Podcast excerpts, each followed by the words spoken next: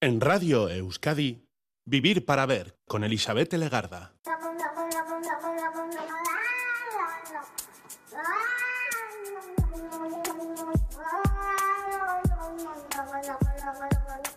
Gabón, bienvenida, bienvenido a esta edición de Vivir para Ver en Radio Euskadi. Estamos ya a 27 de octubre, son sus primeros minutos y los vamos a dedicar a escuchar y a oír.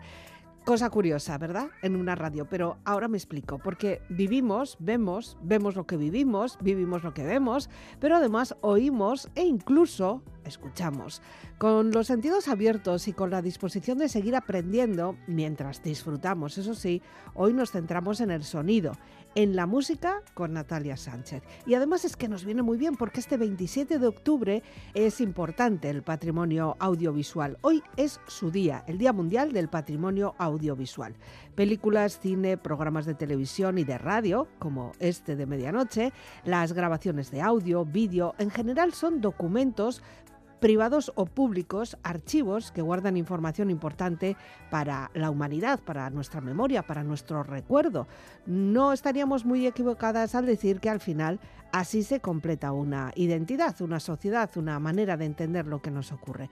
Para salvaguardar estos documentos audiovisuales es imprescindible disponer de una tecnología a la altura cada vez mejor para grabar, procesar, guardar y difundir. En el año 2023, en el que nos encontramos, se va a tratar de poner en valor el patrimonio audiovisual universal con un lema sencillo, pero un conocido lema, es tu ventana al mundo. Hoy podemos recordar documentales, proyecciones, fotos, conferencias, programas, recuerdos familiares y también retransmisiones y transmisiones radiofónicas, que es lo que nos compete. Además, hasta la una de la noche, hoy vamos a recuperar sonidos de la música universal. La música y flautista Natalia Sánchez ha fijado su atención en hacernos una selección, en un tipo de composición, las romanzas, y las va a localizar en diferentes tiempos, lugares del planeta y estilos compositivos. Con este punto en común, la romanza musical, la que suena, es un fragmento musical que evidentemente tiene carácter sentimental. Normalmente se escribe para un solo instrumento o una sola voz. Tiene un estilo melódico, es bastante explosivo y encontramos piezas musicales tipo romanza desde la Edad Media y todos los posteriores momentos de la historia también han tenido un momento para las composiciones de romanzas. Durante el siglo XIX destacaron sobre todo los compositores franceses e italianos. Sabemos que hay un momento con romanzas en óperas o en zarzuelas, pero siempre nos viene asociada a un nivel social distinguido y nos cuentan temas históricos y legendarios en el caso de ser vocales. Natalia Sánchez nos visita un día más para compartir y presentarnos una selección de piezas musicales clásicas tipo romanzas. Natalia Sánchez, ¿qué tal? Gabón, buenas noches. Gabón, Eli, ¿qué tal? Ha pasado ya casi un mes, esto pasa a una velocidad. Pasa el tiempo volando. Pero bueno, estamos deseosas de, ver, de escuchar lo que nos traes en esta ocasión. Eh, el mes pasado fue la música de septiembre, o buenos compositores, músicos relacionados con el mes de septiembre. Esta vez vienes con romanzas. Sí, con romanzas, porque... No ¿Cómo se te ocurre? Eh, me sentía así, ¿sabes? Ese día que, que te sientes como melancólico y miras por la oh. ventana y el otoño, ¿tiene algo que ver el otoño? Yo creo que sí. pues bueno, conozcamos este tipo de piezas, cómo suenan, y algunas escuchamos, no son las típicas, vamos a descubrir algunas, por lo menos dentro de mi ignorancia, y, vamos a disfrutar de ellas en esta noche. ¿Te parece? ¿Con qué empezamos? Pues vamos a empezar con una romanza para violín y piano de una autora que se llama Amy Beach. Mm. Y bueno, la escuchamos, ¿te parece? vamos allá.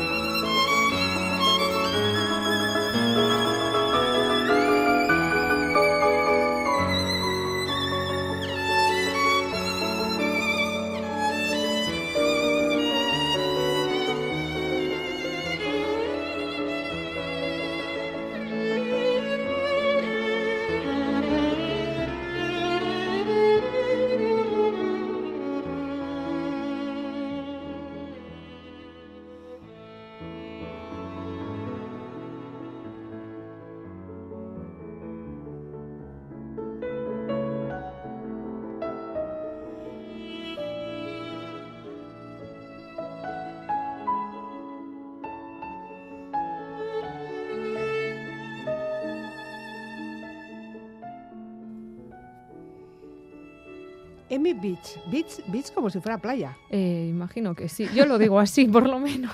Se escribe como si fuera playa, desde Eso luego. es. ¿Y esta mujer quién es? Pues mira, esta señora fue una compositora y pianista también americana.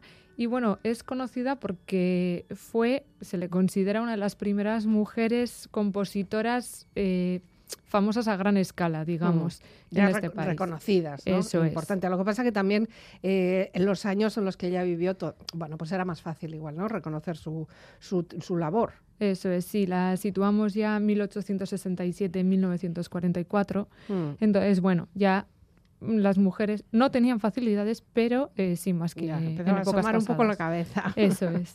Ella, de todas formas, me parece que mm, se lo trabajó mucho. Era una mujer que trabajaba mucho. Sí, dicen de ella que era muy disciplinada y, y capaz de trabajar con muy poco margen de tiempo. O Mm. sea que eso siempre hace que tengas quizás una producción más, más grande. Y además debía ser muy talentosa. Ya.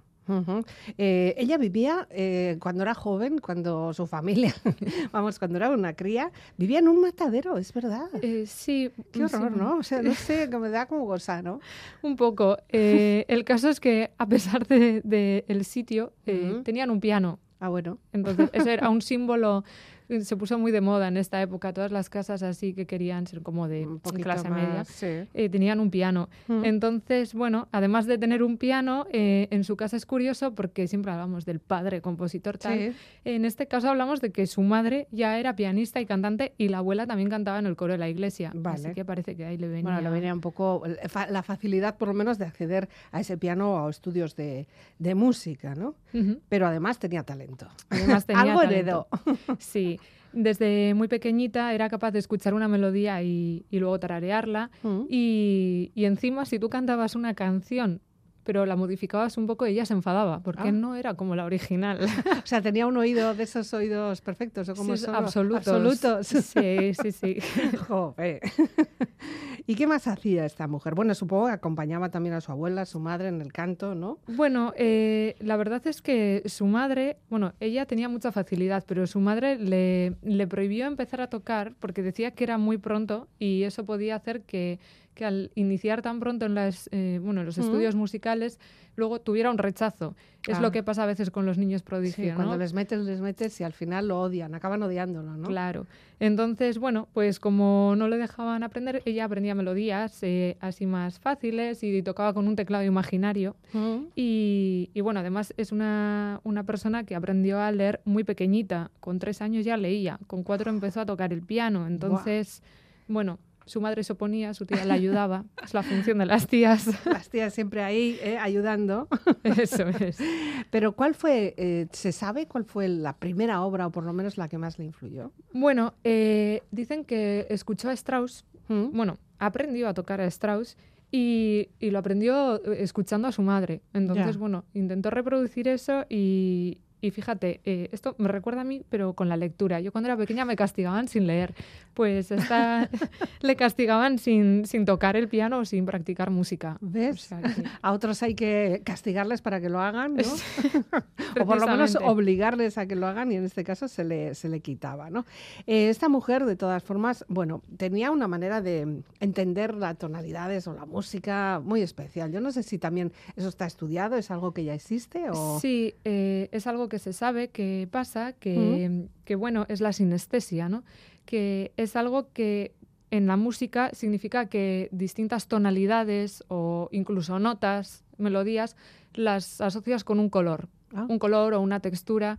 Eh, es un- una característica que se le atribuye mucho a Scriabin, al compositor, pero le pasa a más gente, bastante más de la que pensamos. Ellos asumieran en la, en la mente ese tono o esa nota con un color. Eso es, lo Pero no es asocian. porque haya ya algo ya preestablecido. No, No, cada uno tiene un poco. Bueno, eh, podríamos hacer un programa de esto, creo que lo hemos dicho más de una vez, pero luego. sí, es que me llama mucho la curiosidad. Pero sí es verdad, bueno, cada persona lo une con una cosa, ¿no? Pero en música usamos mucho.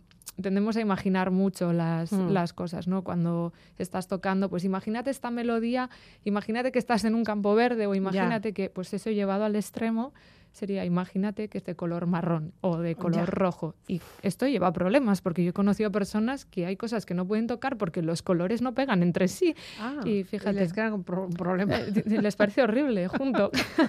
Eso por tener demasiada sensibilidad. Eso yo supongo que luego, por ejemplo, a las personas que se dedican a hacer videoclips, eso les puede ir muy bien. Sí, yo creo que tiene bastantes aplicaciones. De Mm. hecho, eh, estuve leyendo, no sé si será verdad o no, pero una película de Disney, la de fantasía, Ah, sí. está basada en, en precisamente en que este señor habló con Messien, que también tenía Ah, esta ese también ha sensibilidad. aparecido por aquí. Sí, y entonces le, le inspiró y por eso es música con un montón de Sí. imágenes y, y colores precisamente. Son ¿no? muchas, muchas piezas además muy populares o se han vuelto Sí. populares gracias a esta película de, de. Disney. No sabemos qué es antes la gallina o, o el huevo, ¿no? Yo, yo sí me acuerdo de haber visto esa película, sobre todo con mis hijos. Sí. y es, bueno, es que se les queda pegado, ¿eh? Es que es fantástica. Es una idea buenísima. Y eso que es un poco rancia por, por, por, la, por la imagen, ¿no? Ahora mismo, bueno, está súper superado, ¿no? Pero Claro, se nos queda sí. antiguo, pero sigue Clásico, siendo- vamos a decir que sea un clásico, Eso. ¿no? bueno, vamos, volvemos donde esta mujer con eh, ella. eh, vamos a ver, ¿qué, ¿qué más nos puedes contar de ella? Bueno, pues puedo contar que... Amy que- Beach, que se me había olvidado. el nombre. Eso es. Eh, bueno, pues esta mujer dio un, un concierto que fue bastante impresionante y muchos managers eh, se fijaron en ella, pero los padres una vez más se negaron a que Mm. entrase en esa industria, eh, a pesar que económicamente les iba a ayudar mucho. Ya. Eh, entonces, bueno, eh, ella se fue formando con clases privadas y su primer gran éxito fue eh, el estreno de la misa en mi bemol mayor, Ujú. 1892. Ya. Y, y bueno, a partir de ahí ya siguen otras obras, por ejemplo la Sinfonía Galeica, que terminó de componer en el 96, que, que fue compuesta e interpretada por esta señora y encima se volvió muy popular. O Ya. sea, luego hizo giras eh, por toda Europa en donde se interpretó y, y bueno, Hombre, está claro que tenía que ser música, porque si a, a pesar de toda la negación o, bueno, todas las dificultades que le ponían en casa, ella consiguió seguir adelante, aprender, estudiar y encima componer también, porque podía haber sido intérprete. sí, pero, Pero, no, tenía, tenía ya ese don, ¿no? Sí, así que bueno, eh, es una mujer fantástica, con, tiene muchas cosas por descubrir. Bueno, tenemos que decir además que hizo una gira también por Europa, ¿no? Sí, eh, cuando falleció su marido. Ya. Claro, una vez que falleció, bueno, pues, me voy a Europa. Pues me voy a Europa, me escapo de aquí. Y, y bueno, ella también, bueno, falleció también por una enfermedad crónica en su casa. Vale, pues ese era el mensaje y esa era una primera romanza de Amy Beach. Y ahora tenemos una segunda romanza. ¡ah! Con flauta. ¿Cómo no? no podía faltar el sonido de la flauta, ¿no? Ujú. ¿Qué, qué es lo que nos traes? Pues traigo una romanza de Gobert eh, que, bueno, eh, entre los flautistas es de, vamos, repertorio obligado. Mm. Y, y nada, la traigo interpretada por un flautista actual, Andrea Oliva. Eh, evidentemente lo situamos en Italia. Sí. Y, y bueno, a ver qué, A ver qué nos parece. Viene acompañado del piano, por cierto. ¿eh? Ujú.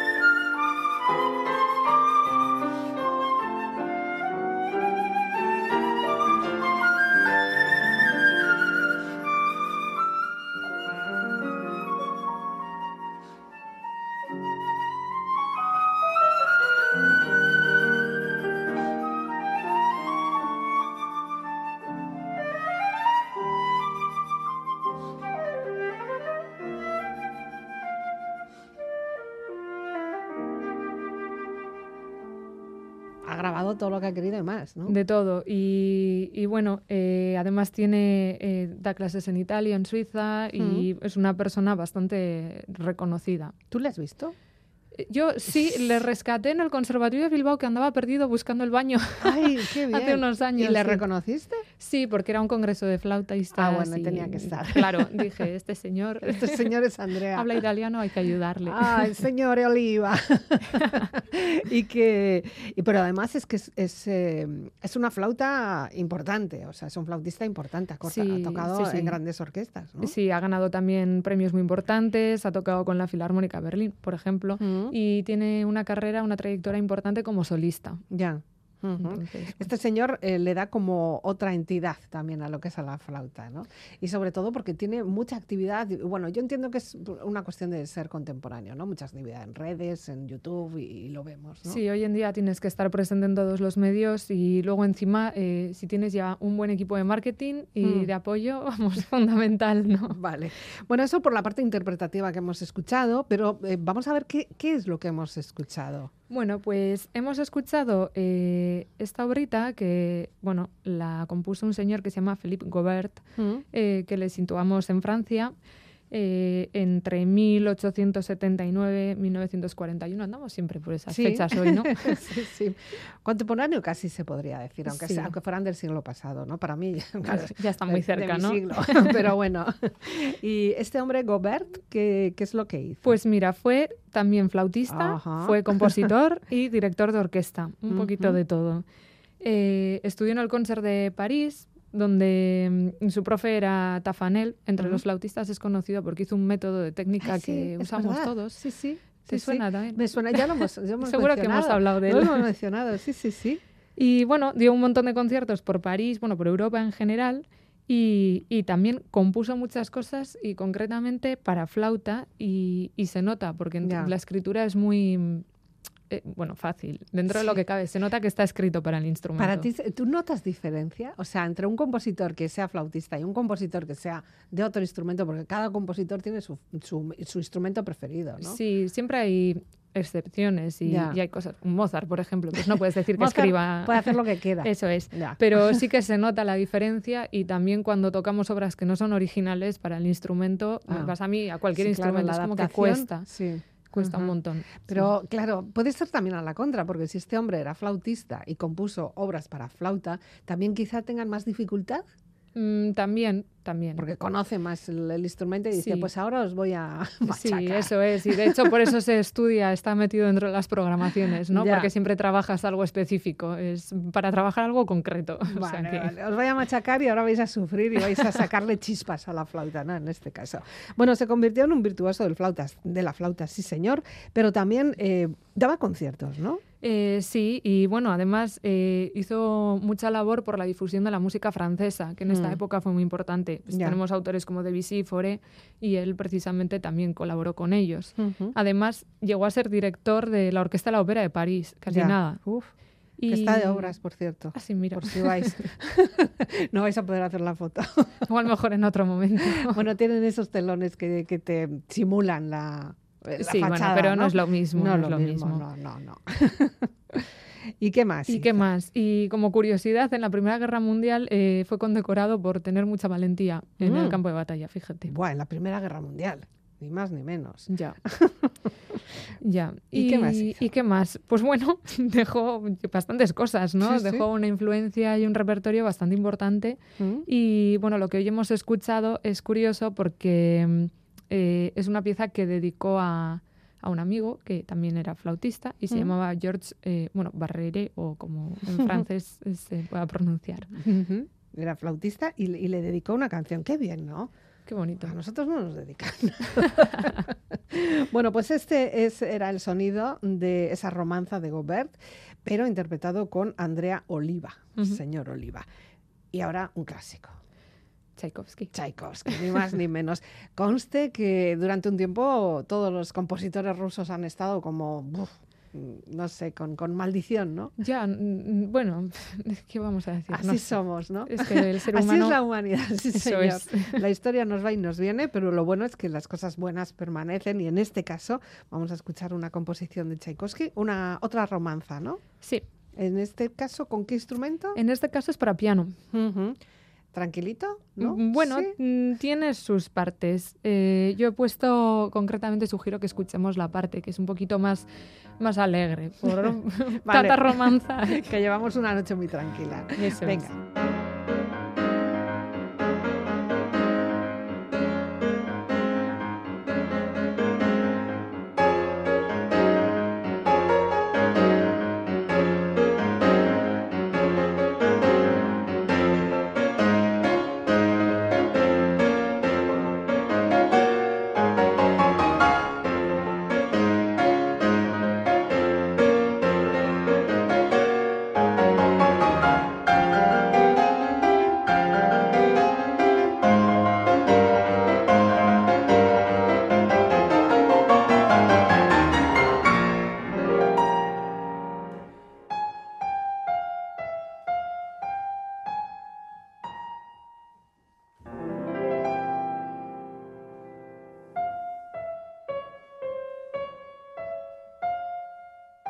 Vivir para ver. Con Elizabeth Legarda. ¿Cuál es el título completo de esto? Pues es la romanza en Fa menor opus 5 eh, para piano solo que, eh, si no me equivoco, se interpretó por primera vez eh, por Rubinstein. Ole, ni más ni menos. Y bueno, es una pieza que, que, como curiosidad está hecha, aunque tiene esa parte lenta y luego la esta central más rápida, eh, es una pieza en sí misma entera, sin cortes, no tiene movimientos como otras veces, y dura como seis minutos aproximadamente. depende de lo que se quiera explayar el artista, en este caso el intérprete, el pianista, ¿no? Si lo quiere hacer un poquito más rápido, un poco más Siempre hay variaciones en Siempre hay variaciones para manera de entenderlo. Eh, esta es una obra, además, que, mm, a ver, tú me dirás, porque tú eres la entendida. Tiene dos temas. ¿Eso qué quiere decir? Pues que podemos diferenciar eh, dos melodías muy contrastantes en este caso, porque además como empieza con esa primera parte un poco más melancólica, em, y luego de repente está este cambio que es más alegre, más vivo, pues hablamos que tenemos dos temas distintos. Luego se vuelve al del inicio. y así se cierra. Eso es. Y se acaba. Bueno, decíamos que Tchaikovsky era uno de esos compositores rusos que durante un tiempo han vivido una buena época.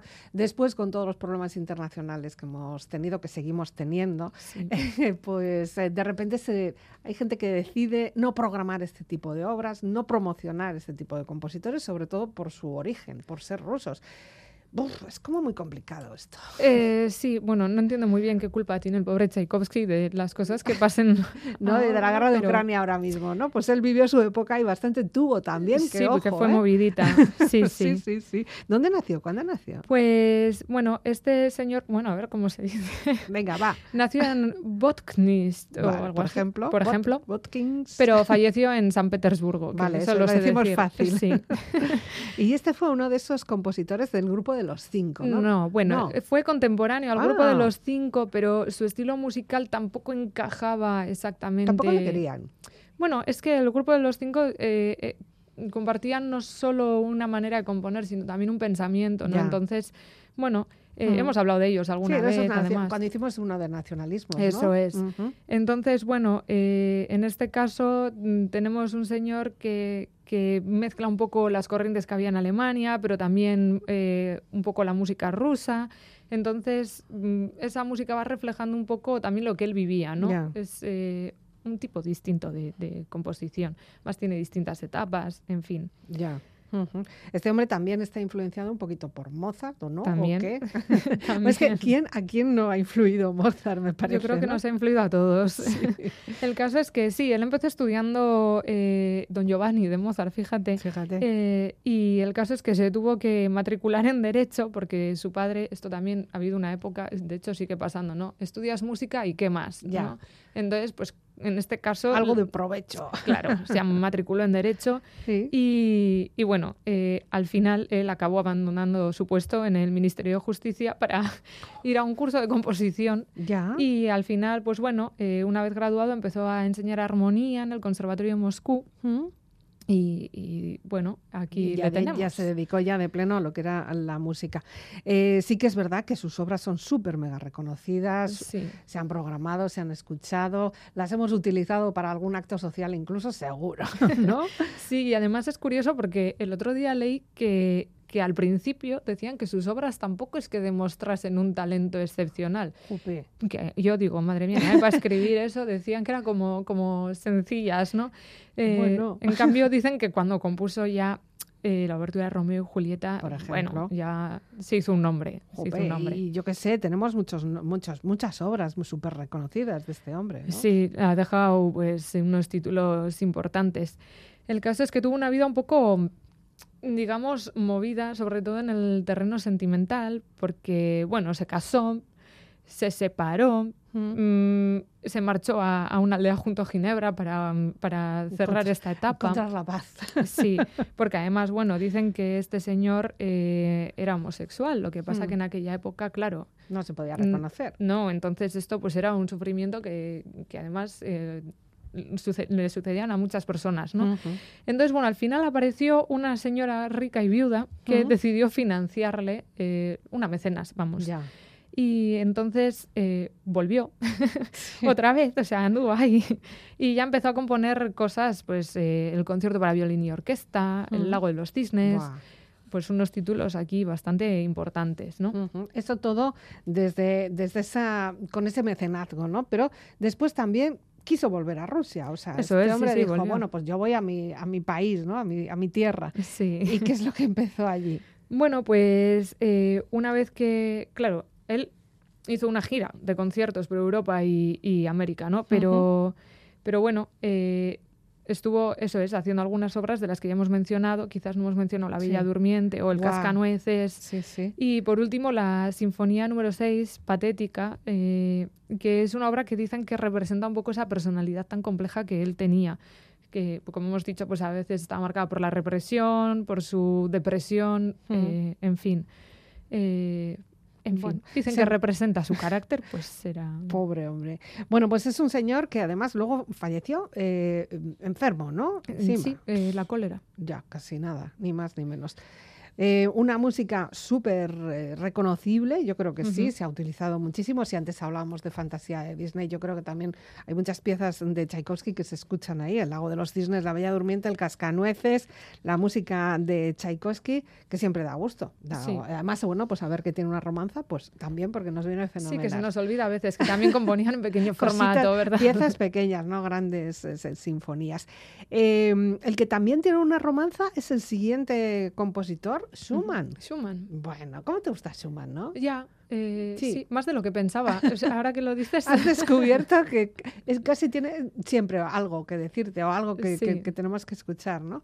¿Qué es lo que vamos a escuchar? Bueno, a ver, escucha- es- explícanos tú, ¿qué es A lo que ver, vamos a escuchar? Porque esta pieza a son tres, escuchar- ¿no? Eso es, son tres romanzas, pero Mm. vamos a escuchar la primera de ellas, Vale. que es con Ujú. para oboe y piano.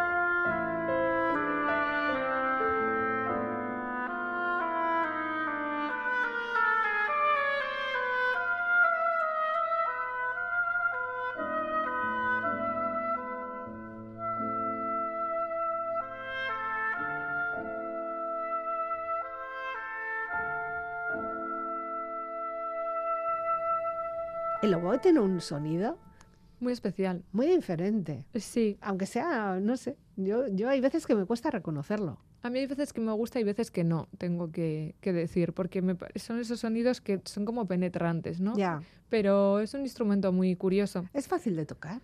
No lo sé. No, ¿sabes? No, no, no sé, como también es de aire, pues no sé si... Sí, siempre me da la impresión, visto desde fuera, en mi casa siempre nos reímos porque ves a los oboístas que soplan por esa caña tan pequeñita y se les hinchan las venas del cuello y dices, uff, No os riáis. no nos reímos, pero es que es eh, pobres, es un instrumento muy bonito. estamos con vosotros. bueno, esta era eh, la primera romanza de tres, ¿no? Compuestas por Schumann, interpretadas, eh, en este caso, por Céline Moinet. Vamos a decir quién, quién ha sido la artista. Y, y- y qué es lo que ocurre con Schumann? ¿Por qué lo traemos? Bueno, yo lo he traído porque tengo que decir que me encanta esta obra. Sí, Eh, la y él también, me parece. Sus, sus- sus composiciones también. Bueno, vamos. pero es que curiosamente toqué, ahí esta se hace también con flauta Ay, y la he tocado varias veces, entonces pues es una obra que conozco, que me gusta. Sí, Sí, sí. sí, sí. Y bueno, eh, Schumann, ¿qué podemos decir de él? Aparte de que es eh, el romanticismo, ¿no? Ya. hablamos de Schumann, romanticismo, Sí, sí. pues... Y es un hombre que casi siempre está relacionado con ese ambiente así como melancólico, con ese Sí. ambiente eh, como de poca chicha, ¿no? Bueno, es que eh, era como el ejemplo, ¿no? Cuando pensamos en autores románticos, Mm. eh, pues eso, eh, altibajos emocionales, eh, mm, se volvió loco, mm, usaba a la mujer como musa, ¿no? Entonces, bueno, es Ya. como ese ejemplo. Está como de- si estuviera borroso. Y con, Sí. y con colores así pastel. Eso es. bueno, nació en Sajonia, eso sí sabemos. Sí. Eh, todo lo demás nos lo estamos inventando, ya no.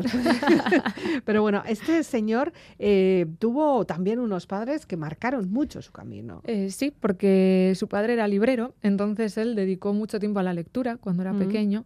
Y, y de su madre solamente se sabe que tenía bastante inestabilidad emocional, cosa que al parecer heredó él también. Ya. Y, Y que siempre está relacionado con la imagen de Clara.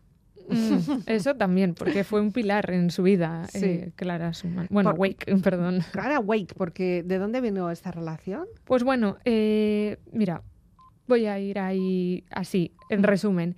Este hombre eh, le gustaba la música, su padre vio que tenía talento, pero cuando el padre falleció, pues dejó de tener ese apoyo. Entonces, Ah. Incitado por la madre, se matriculó también en Derecho. Pues con los estudios de Derecho, oye. Pero cuando se fue a la universidad y ya estaba lejos de su madre, mm, empezó a dar clases de, de piano. Eh, y entonces empezó a dar Él, lecciones. él daba, no, no, no él recibía. Ah, él él recibía. recibía. De un señor que se llama Frederick Wake, que era el padre de Clara. Ay, Claro, y se enamoró perdidamente de Clara, algo que siempre llama la atención porque en aquel momento Clara tenía nueve años. O sea Ya. que. mm, Uh, uf, suena fatal ya esto. sí, desde luego. Entonces, bueno. Pero, pero, pero se mantuvo la relación. O él la, él la mantuvo. Bueno, ¿no? tuvieron ahí una serie de conflictos, el padre no estaba de acuerdo, evidentemente, pero al final sí, eh, al final se mantuvo la relación. De hecho, Clara fue el sustento de, de la familia durante mucho tiempo. Ujú. Eh, Clara, que era una compositora excelente y, y hizo una producción enorme y dicen que muchas de las cosas, y no tengo ninguna duda, que atribuimos a Schumann eran de ella. Ya. Lo que pasa que, bueno, Claro, no podía firmar o no, Eso o no se le permitía filar. Sí que es verdad que Schumann como tal también era como muy entregado a la causa musical, ¿no? Era un Sí. señor que sufrió bastante, ¿no? Bueno, para empezar, eh, era pianista y tuvo que dejar de tocar. Porque, ¿Por qué? Pues porque se dicen que, que fue porque tuvo una bueno, fue porque tuvo una lesión en Ya, un dedo. Eso, eso sí. Eso sí, pero dicen que era porque se estiraba los dedos con una máquina para llegar mejor a, A al teclado. Eso es. Guau. Entonces, bueno, eh, en esta época también empezó a sufrir alucinaciones, insomnio, digamos que empezó un poco con esa locura. Y entonces eh, empezó a dedicarse solo a la composición y a ser crítico musical. Eh, como crítico se le conocen dos vertientes, porque firmaba con dos nombres dependiendo qué tipo de texto hubiera escrito. Ahí va. Si era polémico, Florestan. Si era algo un poco más amable, más eh, así lírico, digamos, Eusebius. Eran sus nombres, Sí. sus firmas. Sí. Bueno. Bueno, ya tenemos aquí un reflejo de algo, no sé. Sí, un poco de, de- de doble personalidad, Eso por lo es. menos, ¿no? También se dedicaba a promocionar a jóvenes talentos. Por ejemplo, Brahms, ¿no? Entonces, bueno, eh, lo que hoy hemos escuchado, que de, estos, de esta mujer y de este hombre hemos hablado mucho, porque Sí. siempre salen Siempre aquí a salen. colación, eh, hemos escuchado estas tres romanzas que se supone que son unas cartas de amor que, musicales, o sea, ajá. unas cartas de amor que escribió él a Clara. Aunque hoy en día se piensa que quizás fue Clara las que se las Escribió a él. En fin, bueno, que son unas Que cartas de queda en amor, casa, está claro. queda en casa. Eso es. y que esta composición también en esas tres romanzas tiene un hilo conductor también. ¿no? También, sí. eh, las tres tienen una forma muy parecida. Lo que hablábamos antes, que se expone un tema, luego hay una parte central y retorna a ese tema principal que hemos escuchado. Y, y también la tonalidad. Están todas Ah. escritas en una tonalidad muy, si no es la misma, muy similar. Mm. Y, y realmente yo recomiendo escuchar las tres porque una cosa es escuchar una, pero cuando escuchas el conjunto, pues tiene como otro sentido. Y, y son, es que parece que los instrumentos están hablando Están entre hablando ellos. entre sí. ellos, que tienen una Sí. conversación. Esta era o la música o la romanza, la primera de, de Schumann, pero cambiamos de compositor para seguir con el mundo de las romanzas en Vivir para Ver, pero con el señor. Eso Hombre, es. este también tenía que aparecer. Tenía que aparecer. Y además eh, tenemos dos eh, versiones, pero nos vamos a quedar, si te parece, con, con la más original. La Venga, que va. tú elijas. La venga. más original. Vamos con el French horn, este, que es el cuerno francés, que es una trompa de toda Una la trompa vida. de toda la vida. eso Bueno, es. con Camille Saint-Saëns y esta romanza que es la número 36.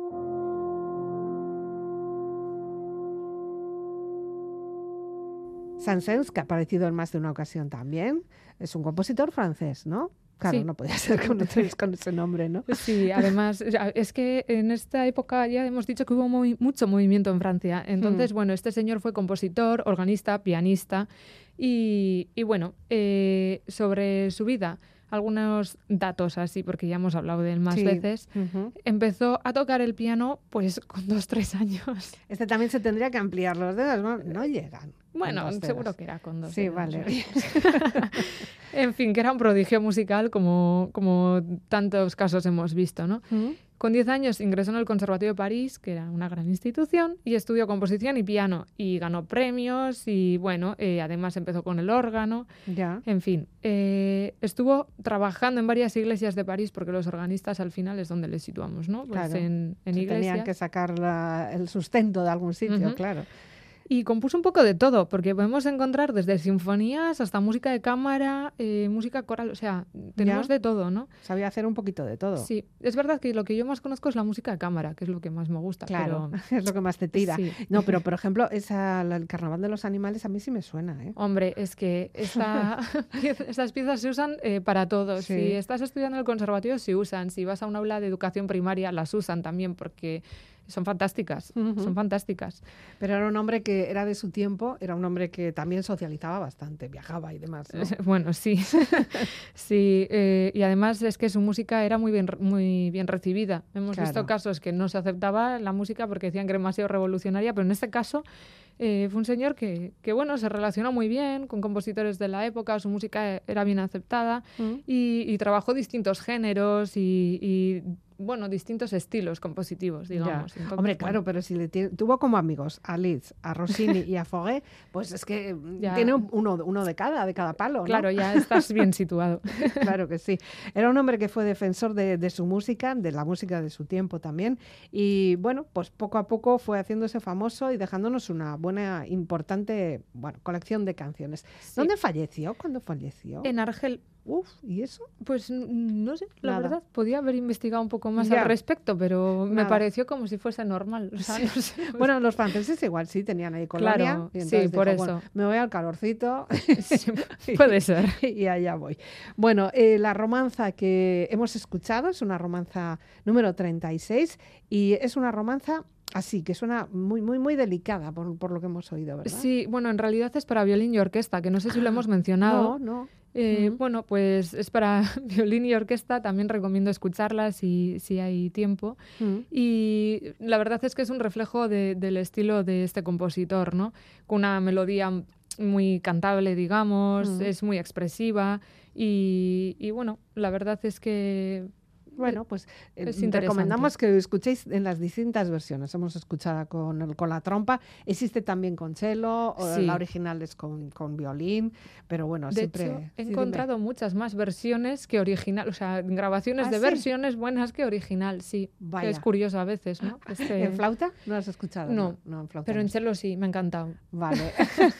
bueno, hablando de chelos. ¿Qué me Hablando de chelos. ¿Qué me traes para despedirnos? Bueno, mi hermano me mataría, que Pues, chelista, ya sabes, y ya. entonces está en ese momento tan puro.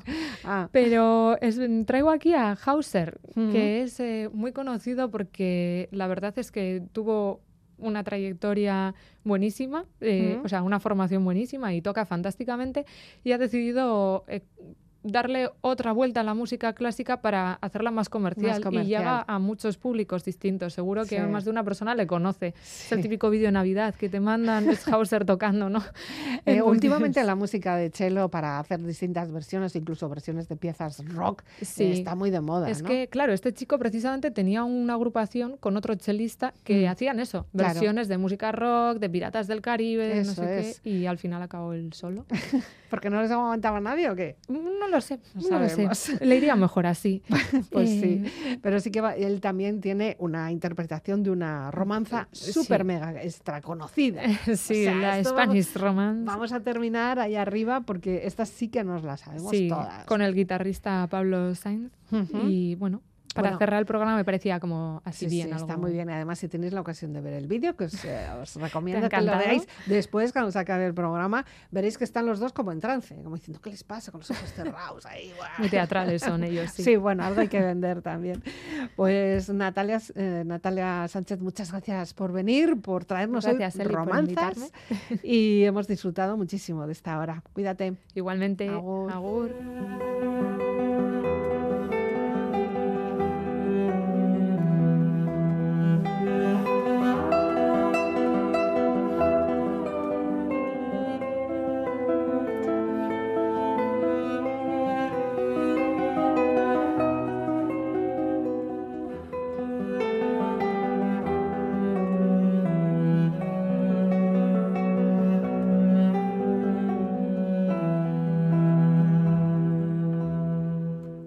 Llega el momento de despedirnos y lo vamos a hacer con esta conocidísima pieza musical, esta conocidísima romanza.